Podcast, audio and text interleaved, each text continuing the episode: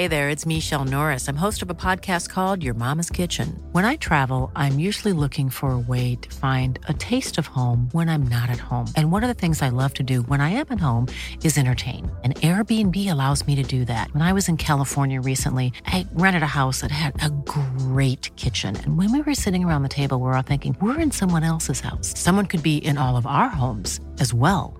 If you have a home, but you're not always at home, you have an Airbnb. Your home might be worth more than you think. Find out how much at airbnb.com/slash host.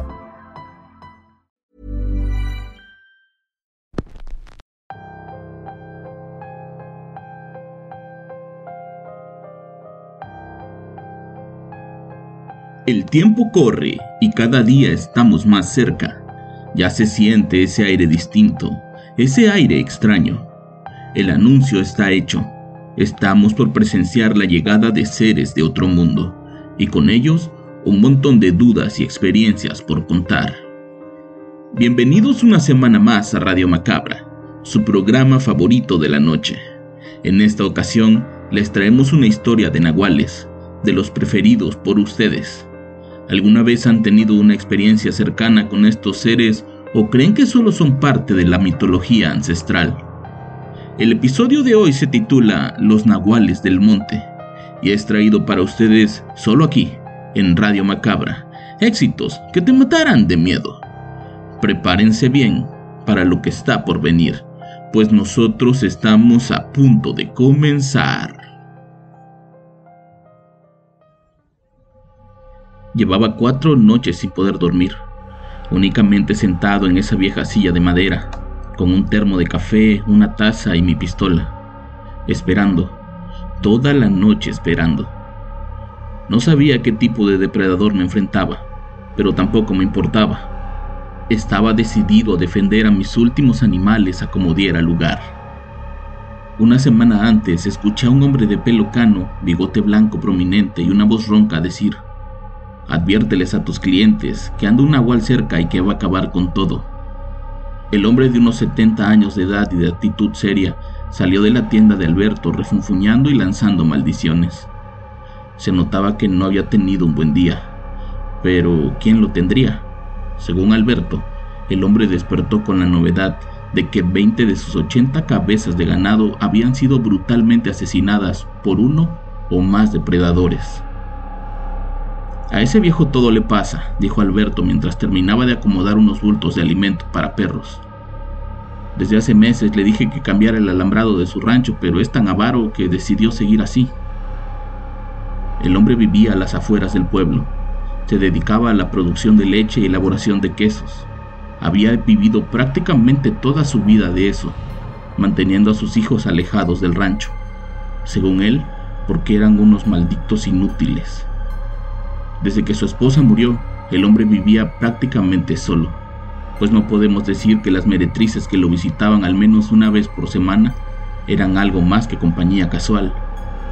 La personalidad del hombre lo hacía tener problemas con todos, especialmente con los dueños de los ranchos vecinos, pues las delimitaciones de los terrenos y la constante invasión de sus animales a los demás ranchos hacía que todo el tiempo se la viviera peleando, acusando a todos de querer robarle antes de irse dijo algo sobre un nahual, interrumpí Alberto. Ah, sí. Es un viejo de esos que creen mayormente en patrañas. Según él, una noche vio a un hombre convertirse en perro en los terrenos de su vecino. Dice que no era el vecino, pues era demasiado gordo para ser aquel hombre. Está loco ese viejo. Mm, mi abuelo nos contaba historias sobre nahuales que venían del monte a robar animales e incluso mujeres, insistí.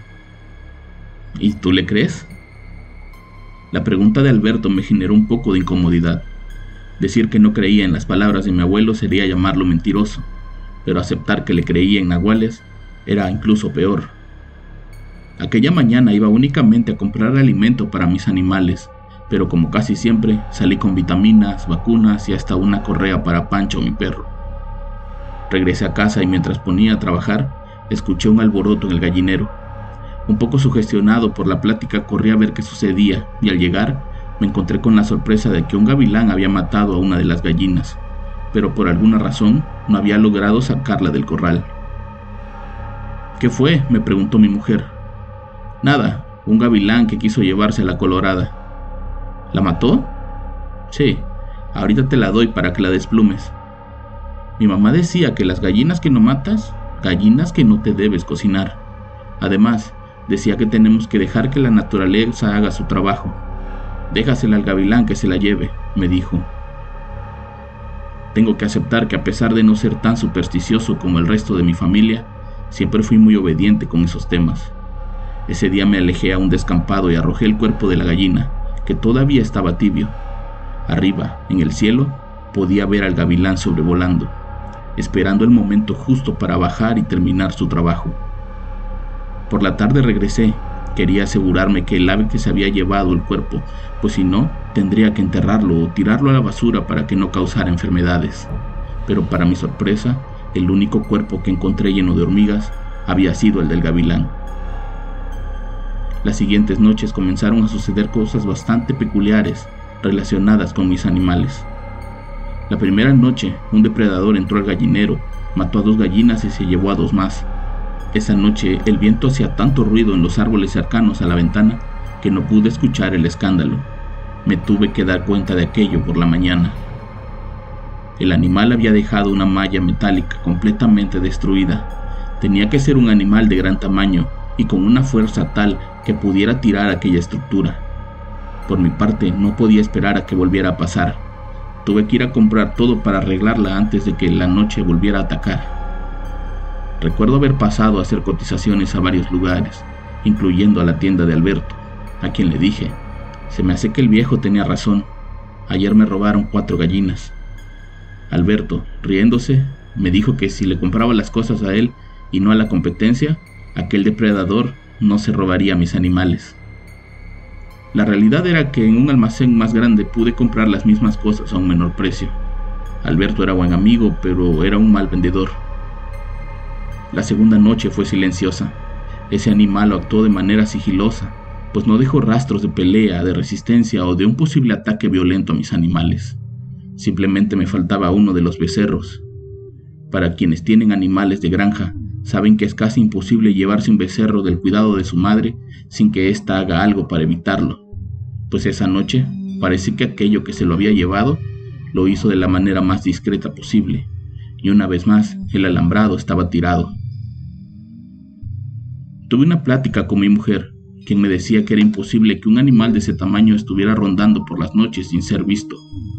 Podía ser un puma o un coyote, pero hacía mucho que no se les veía por la zona, al menos no desde que uno de los rancheros se puso a cazarlos. El viejo ese le dijo a Alberto que un nahual andaba suelto y que iba a acabar con todo. Le dije en voz baja a mi mujer. ¿Un nahual? ¿Él lo vio? Pues según Alberto, el hombre vio a un hombre convertirse en perro hace tiempo. Si de algo sabía mi mujer, era sobre temas sobrenaturales, su abuela había sido una bruja muy afamada en el pueblo y prácticamente creció escuchando todo tipo de leyendas y cuentos relacionados con la vida del campo, las brujas y por supuesto los nahuales. Si es un nahual va a seguir viniendo hasta que calme su hambre.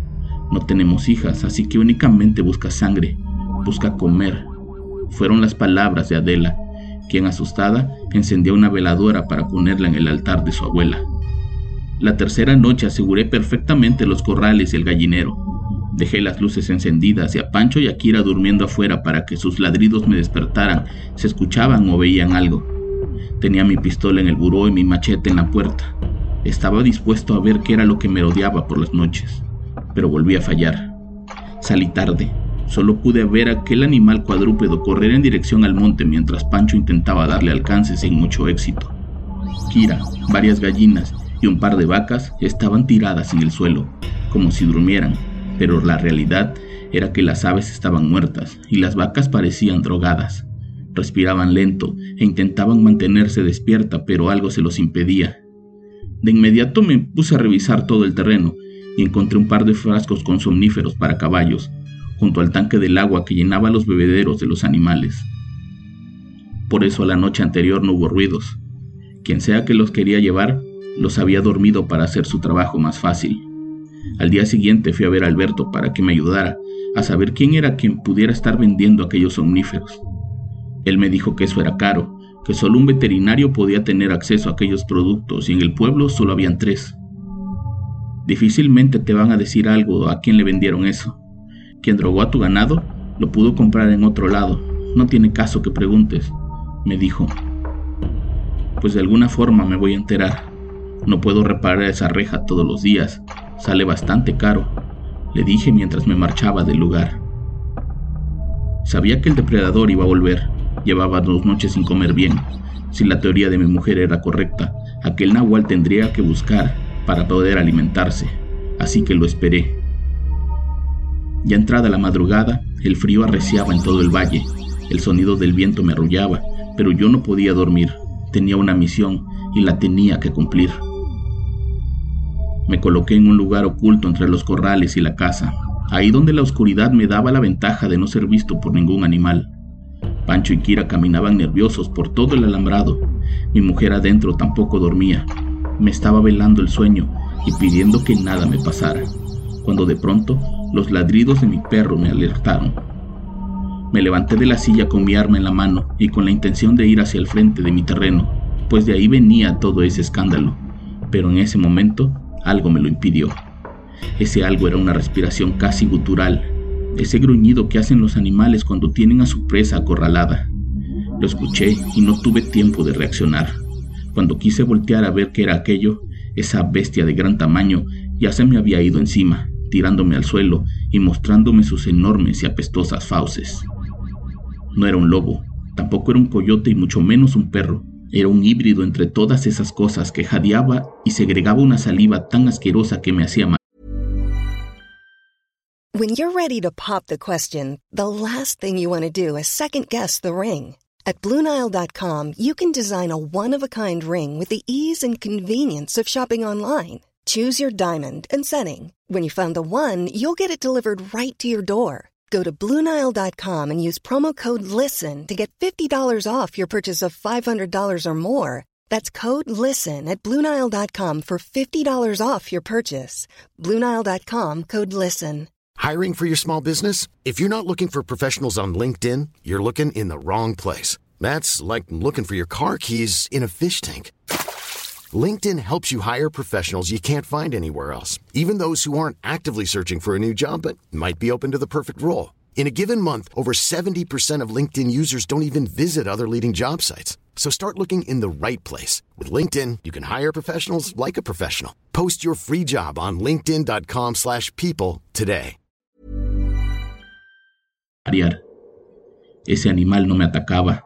Era como si simplemente quisiera detenerme. Yo por mi lado intentaba soltarme de sus garras y de su enorme peso.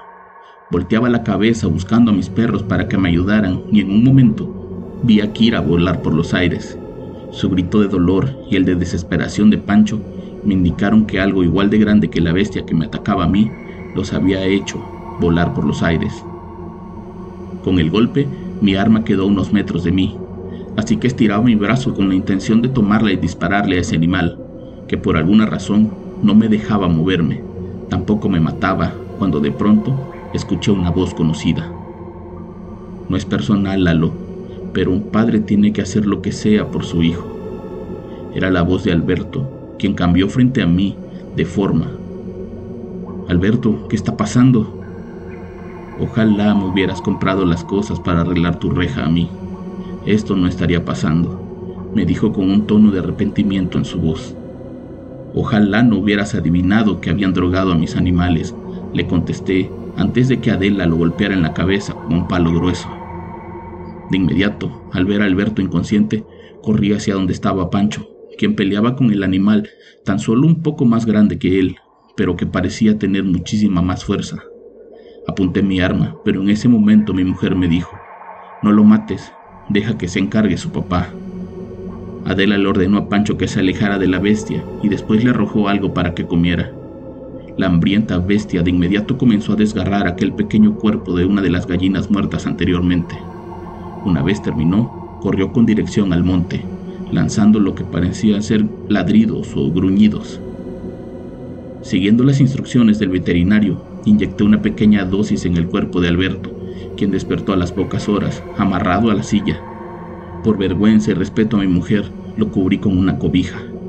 Alberto se notaba desorientado, pero principalmente preocupado por la otra bestia.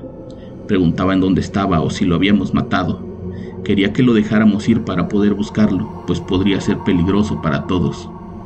Frente a nosotros intentó volver a su forma animal, pero no pudo. Mi mujer, con ayuda de los conocimientos que por años le fueron pasados, pudo sellar a Alberto en su forma humana, haciéndolo prácticamente inofensivo. Aquel animal huyó hacia el monte, le dije. Casi mata a mi perra y tú lo quisiste ayudar. Todo por no comprarte unos metros de alambre. Eres una maldita basura, le gritaba con todas mis fuerzas, conteniendo las ganas de matarlo a golpes. ¿Quién me va a pagar por esos animales? ¿Tú? Maldito infeliz. Yo creía que éramos amigos. Seguro lo hiciste lo mismo al viejo del otro día, todo porque no te quiso comprar el material. Alberto lloraba amarrado, pero no por las cosas que yo le decía, sino porque parecía que estaba realmente preocupado por aquella bestia. La bestia de noche es mi hijo, dijo entre lágrimas. Es el más pequeño, pero nació con una enfermedad mental que lo hace tener estos cambios de personalidad. La única manera de tenerlo controlado es a base de fuertes calmantes, pero eso lo estaba matando. Una noche, sin dinero para sus medicinas, mi hijo se convirtió por primera vez en animal y salió a saciar su hambre. Cuando volvió, estuvo tranquilo casi dos semanas. Ese día Alberto nos contó que tanto él como su esposa nacieron con el don de cambiar de forma. Sus familias por muchos años se dedicaron a la brujería y creen que esa es la razón de su don. Ninguno de sus tres hijos mayores heredó tal particularidad pero al nacer el más chico se dieron cuenta que aquello de lo que tanto presumía su familia como una bendición no iba a ser otra cosa más que una maldición. Desde hacía un par de años se había dedicado a sabotear a los rancheros para poder venderles las cosas que casualmente él tenía. Era la manera más fácil de poder tener acceso a las medicinas de su hijo, pero con la llegada de almacenes más grandes, sus ventas se vieron mermadas, optando por dejar que su hijo calmara su mente de la manera más natural que conocía y eso era saliendo a matar animales para que se alimentara. El pequeño niño de ocho años era tan inestable en su forma humana como en su forma animal. Era por eso que Alberto siempre salía con él, pues era la única manera que tenía de protegerlo de todo y de todos. Necesito encontrarlo antes de que lo hagan los rancheros. Ellos lo van a matar, nos dijo. Tú ya no vas a poder volver a tu forma de nahual, le contestó Adela, y tu hijo no volverá a tomar su forma humana. Aquella gallina que la bestia se había comido había sido curada por mi mujer para que cuando el nahual la devorara, nunca más volviera a tener una forma humana. Alberto, al escuchar aquellas palabras, no paró de llorar y de pedir que lo dejáramos ir. Solo quería ir a encontrar a su hijo y hacer lo correcto. Sabiendo que no podía hacernos daño y que el joven Nahual no podía sobrevivir solo, lo desatamos y lo dejamos ir bajo la promesa de que tomaría la mejor decisión para él y para su hijo. Nunca más volvió a ver a Alberto, ni tampoco hemos escuchado quejas de rancheros sobre muertes de sus animales, y aunque pareciera que todo quedó en paz, sabemos que en algún momento las últimas palabras de Alberto se van a cumplir, pues antes de irse nos dijo, Carlota se va a enterar, y créanme que va a buscar venganza, pues ese niño era su adoración. Han pasado tres años desde aquel encuentro con los nahuales del monte, y tanto mi mujer y yo seguimos esperando, siempre con la mirada fija en el cielo, pues sabemos que la forma animal de Carlota es una lechuza, y que en algún momento vendrá a vengarse de nosotros.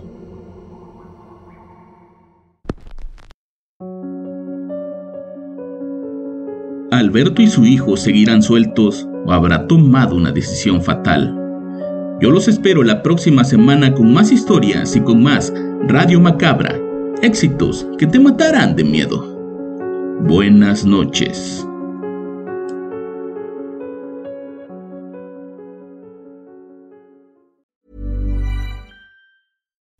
Would you like to look 5 years younger? In a clinical study, people that had volume added with Juvederm Voluma XC in the cheeks perceived themselves as looking 5 years younger at 6 months after treatment. Look younger, feel like you. Add volume for lift and contour in the cheeks with Juvederm Voluma XC. Reverse signs of aging by adding volume to smooth laugh lines with Juvederm Volure XC. For important safety information and to find a licensed specialist, visit juvederm.com. That's J U V E D E R M.com. Not for people with severe allergic reactions, allergies to lidocaine, or the proteins used in Juvederm. Common side effects include injection site redness, swelling, pain, tenderness, firmness, lumps, bumps, bruising, discoloration, or itching. There's a risk of unintentional injection into a blood vessel, which can cause vision abnormalities, blindness, stroke, temporary scabs, or scarring. Talk to a licensed specialist to find out if it's right for you. Hey, folks, I'm Mark Marin from the WTF Podcast, and this episode is brought to you by Kleenex Ultra Soft Tissues, your ally to help tackle your allergy symptoms this season. I love the change of seasons, but nobody loves pollen and all those other things floating in the air that make you sneeze during this nice weather. Kleenex Ultra Soft Tissues are hypoallergenic and allergist approved, so fight back against watery eyes and runny noses without worrying about irritating your skin. For this allergy season, grab Kleenex and face allergies head on.